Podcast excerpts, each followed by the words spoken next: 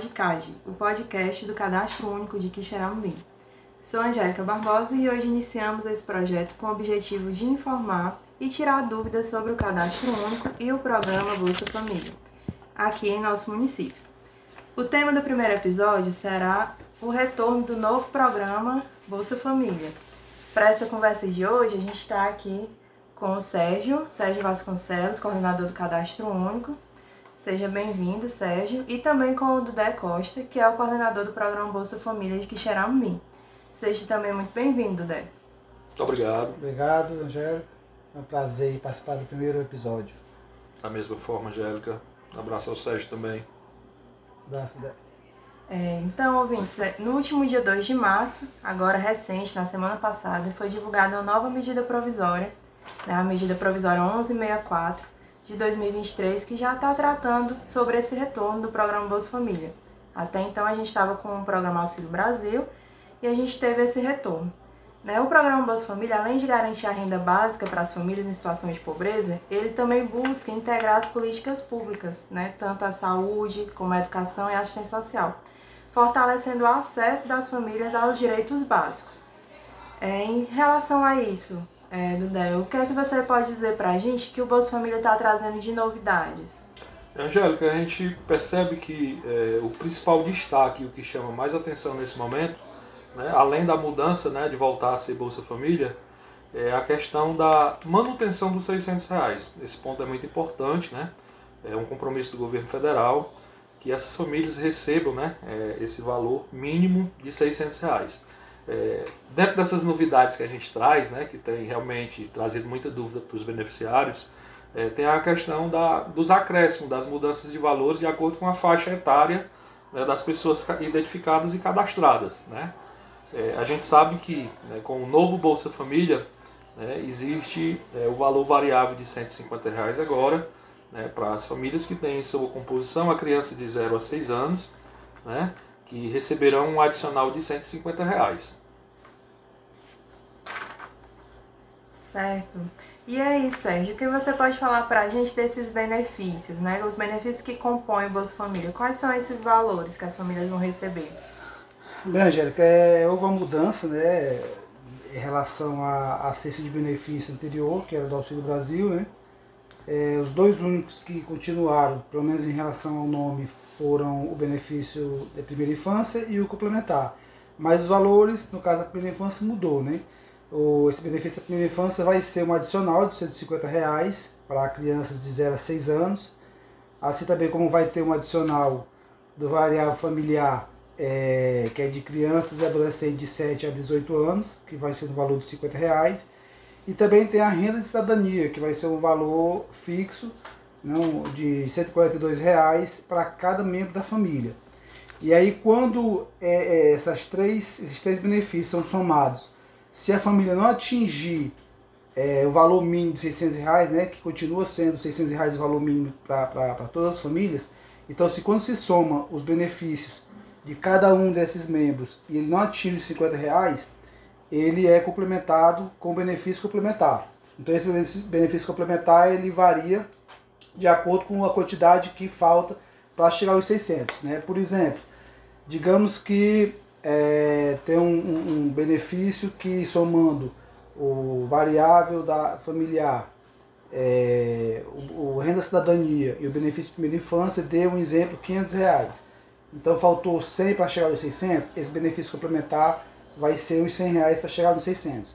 Por outro lado, se você tem uma família, uma composição familiar, por exemplo, com 5 pessoas, né, com um adulto, é, duas crianças de 0 a 6 anos e uma criança de 7 a 10, ele vai receber os cinco, cinco benefícios da renda cidadania de 142 reais, dois de 150, que é do, das duas crianças de 0 a 6 anos, e mais um adicional de, no valor de 50 reais, nesse exemplo de uma criança de 7 a 18 anos. E somando tudo, ele dá um valor de 1.060 reais. É, então, Sérgio, quando você faz esse primeiro cálculo, né, que você chega aí nesse coeficiente dessa soma de 500 reais, esse complemento de 100 é o que garante esse pagamento mínimo de 600, né? Assim? Isso. Então, quando... Então, independente do perfil familiar, é, as famílias, a partir de unipessoal, que são as famílias que têm uma pessoa, ele tem como pagamento mínimo garantido de 600, né? Assim? Isso. Se, a, se o benefício que ele tem direito, né, dessa cesta de, de benefício do, do programa Bolsa Família, se ele não atingir os 600, ele é complementado com o valor que falta do benefício com o benefício complementar. Perfeito.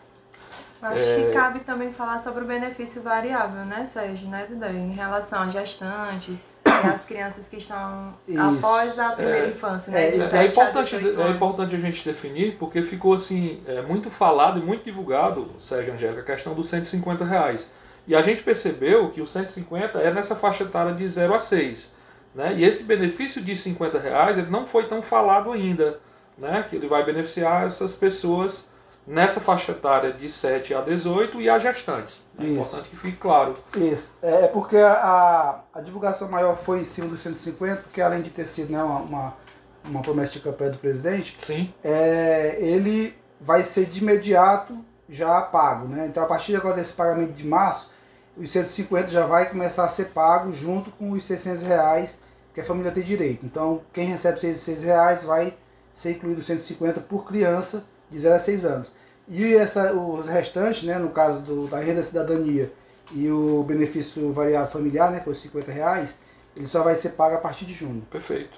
Então vai ter esse período aí de transição entre Sim. os programas, não é isso? Isso. E o valor de entrada aqui no programa Bolsa Família também mudou. A gente tinha um perfil, né, um perfil de renda por pessoa.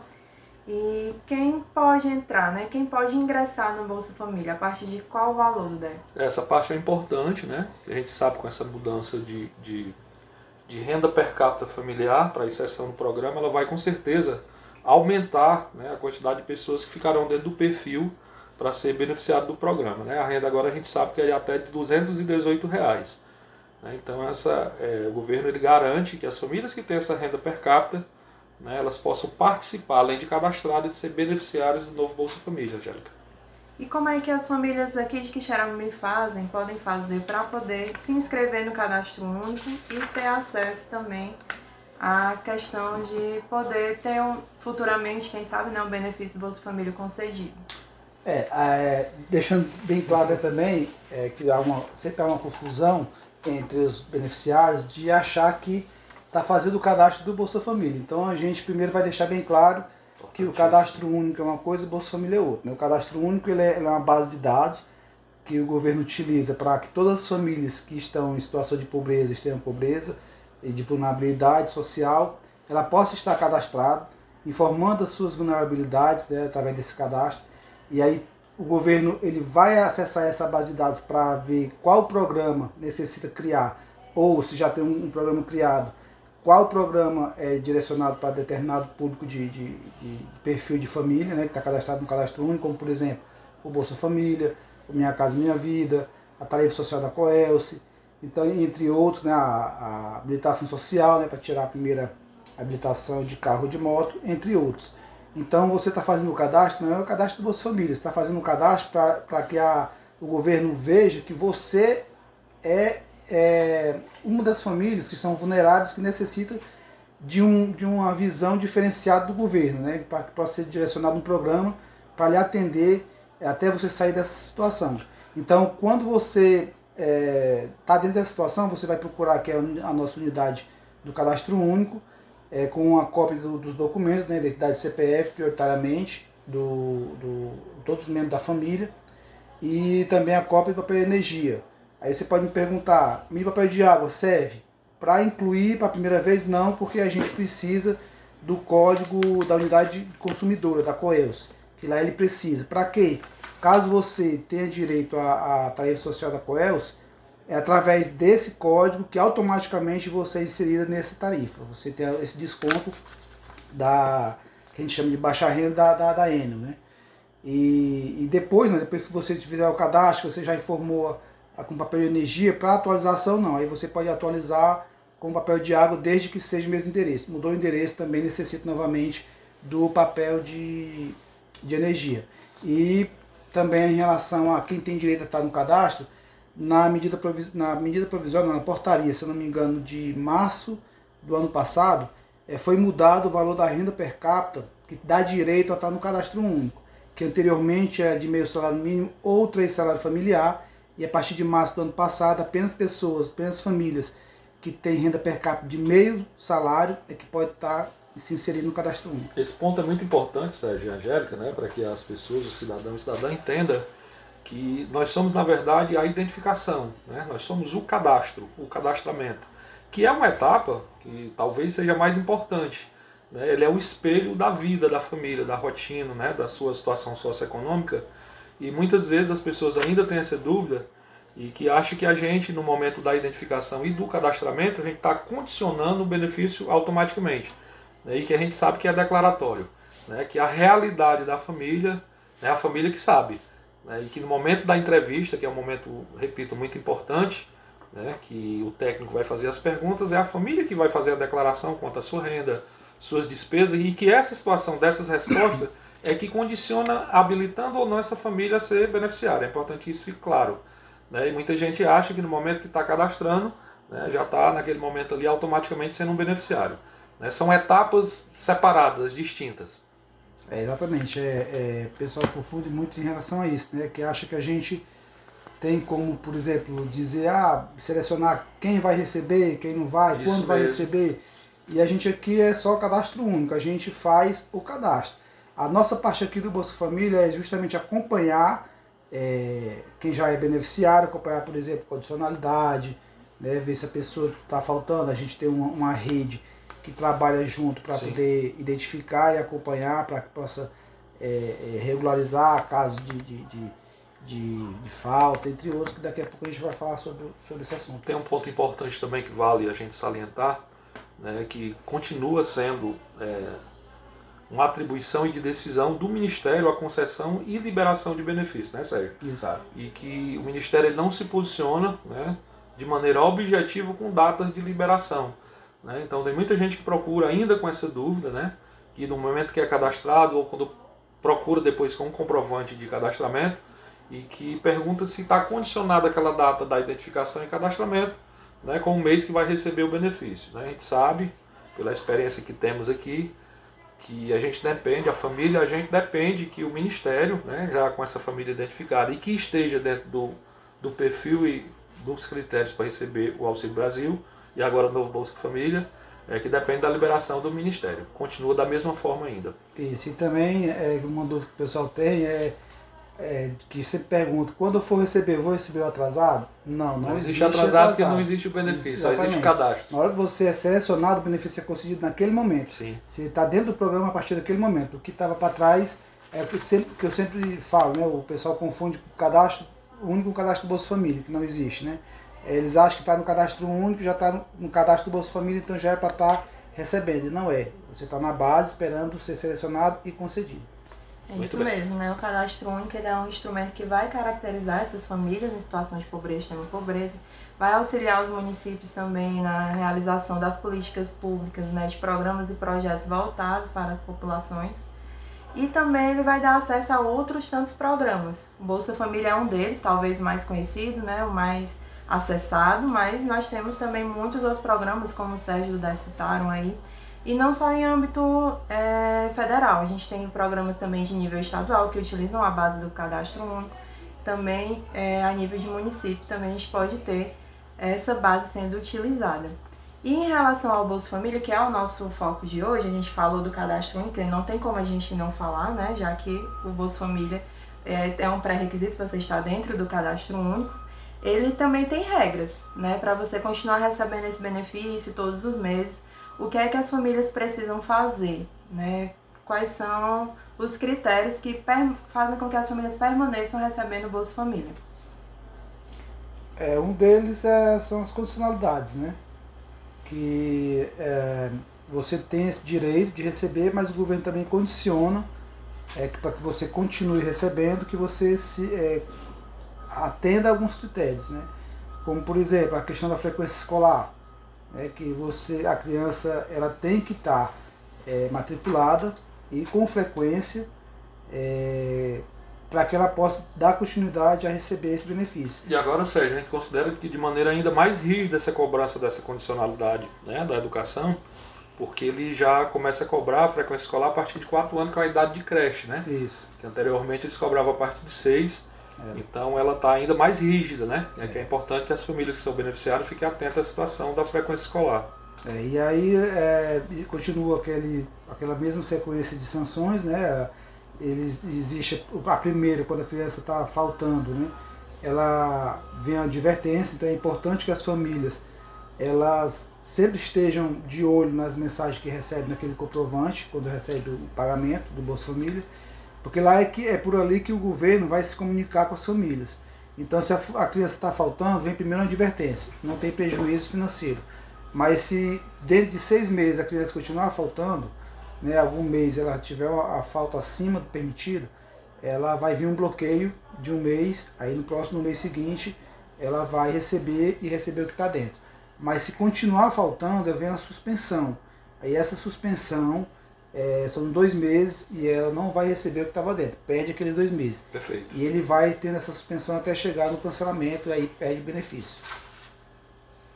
Além disso, né, além dos compromissos que a família assume né, para poder receber, tanto o poder público assume também na, nas suas responsabilidades né, para garantir o acesso à saúde, à educação, sobre a saúde, né? Quais são essas condicionalidades, gente? É, a saúde é, continua né, sendo obrigatório ali o acompanhamento do peso e altura e da vacinação das crianças, só que a partir de agora também foi incluída a obrigatoriedade de estar com a vacinação em dias em relação à Covid, né, que anteriormente não, não existia e agora passou também a ser obrigatório.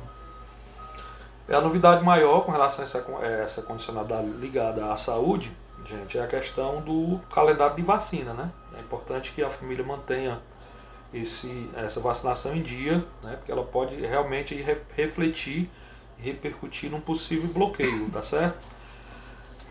Realização também do pré-natal, né? Da gestante, Importante, sim, né? sim ah, o acompanhamento nutricional também das crianças, né? Até é. meninos e meninas até 7 anos. É, a questão né, que nós temos duas vigências, né? Que é mais conhecido como peso, né? Que normalmente as pessoas. É, e a gente tem duas vigências, é importante que as famílias também fiquem atentas a essa situação. Outra coisa importante do DEA, às vezes a, a, família acaba esquecendo, é a questão de manter o cadastro atualizado. Eu já ia falar sobre isso. é, é, além dessa situação né, dos beneficiários, desse compromisso né, que eu acredito que seja a, a primeira condição para continuar recebendo o benefício esse compromisso com a atualização dos dados, né, Angélica?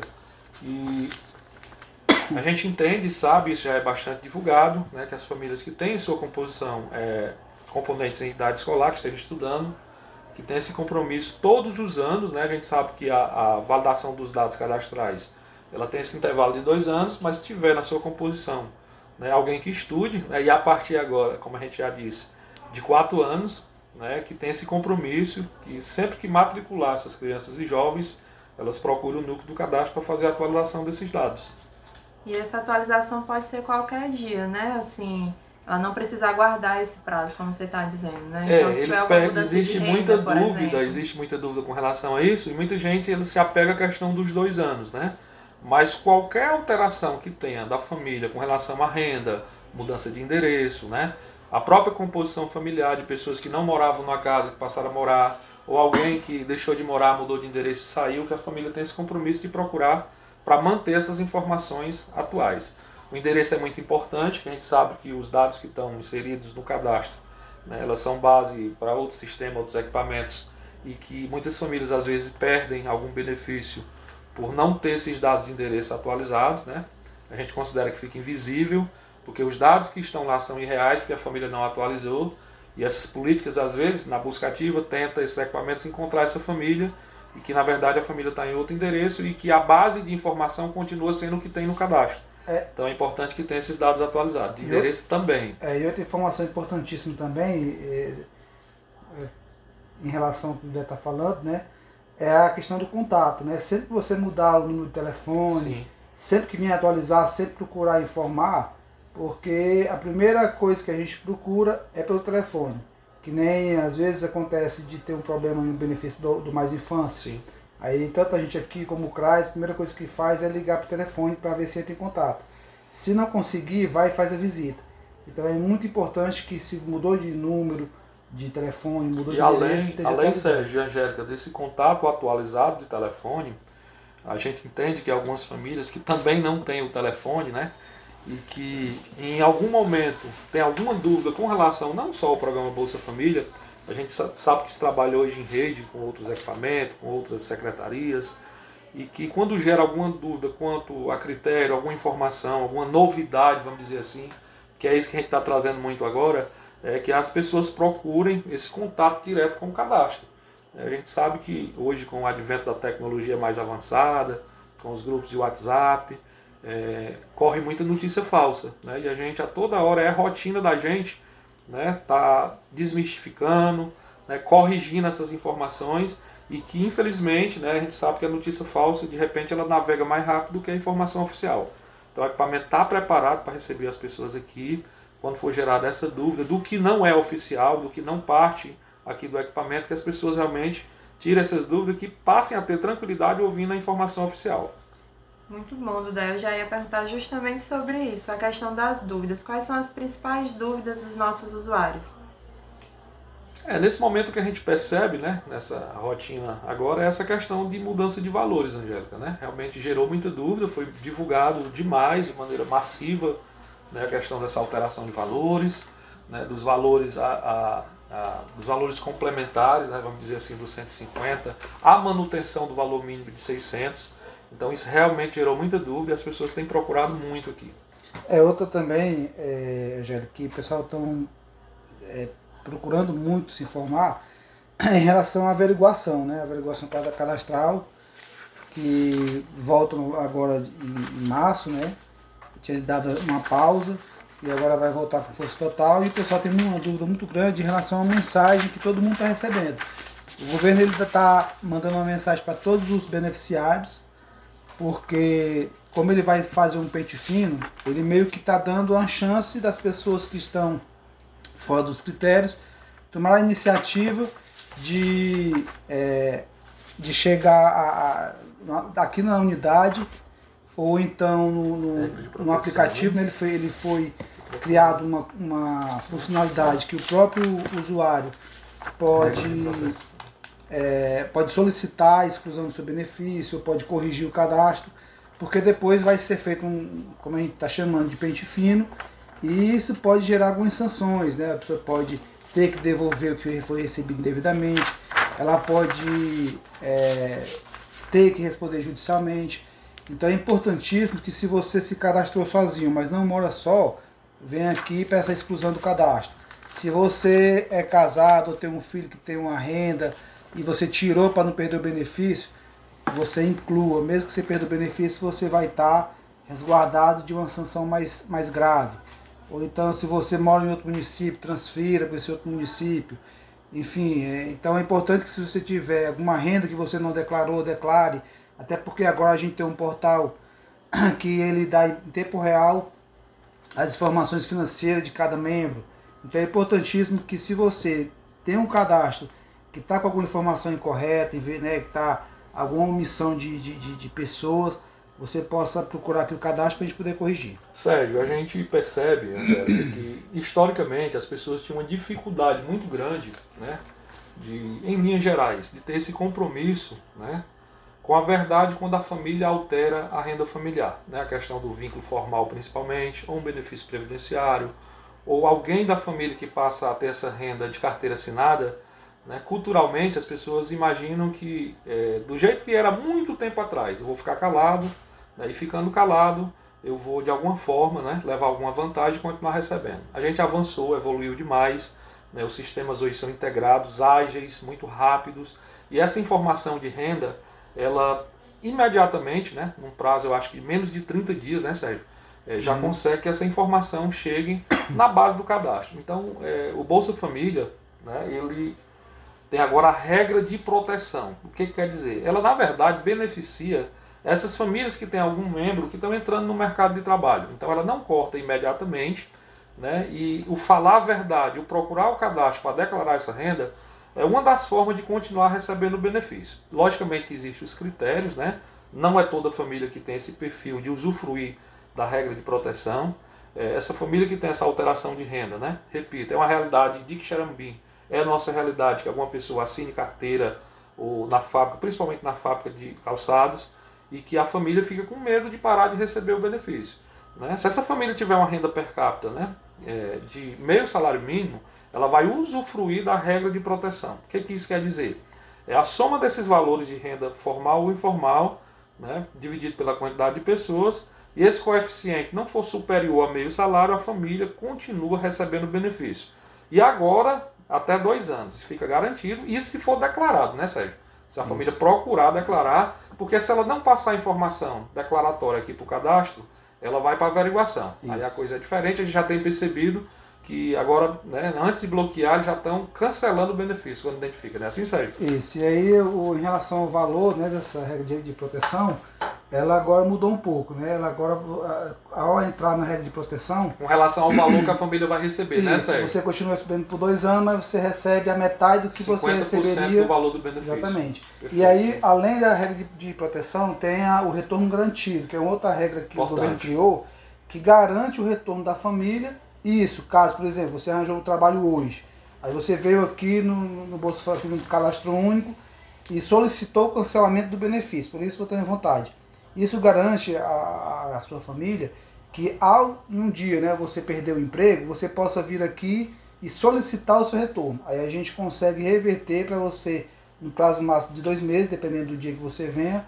você possa retornar o benefício. Você não precisa ir para o fim da fila para aguardar. Esse ponto é mas, importantíssimo. Exatamente, mas isso só se você vier solicitar o cancelamento. Caso contrário, você vai ser identificado na averiguação, vai perder, vai lá para o fim da fila e vai aguardar todo mundo que está à sua frente ser concedido para você votar. Então, Angélica, é mais um ponto que a gente considera que esse compromisso ele passa a ser mais reforçado ainda desse compromisso com a verdade. Né? A família mudou de renda, com a possibilidade de continuar recebendo pelo período de dois anos e que, porventura, perca essa renda formal que foi declarada, ela passa a ser um público prioritário para voltar a receber o Bolsa Família. Ótimo, sim. Todas as informações aqui de hoje foram muito importantes, muito claras.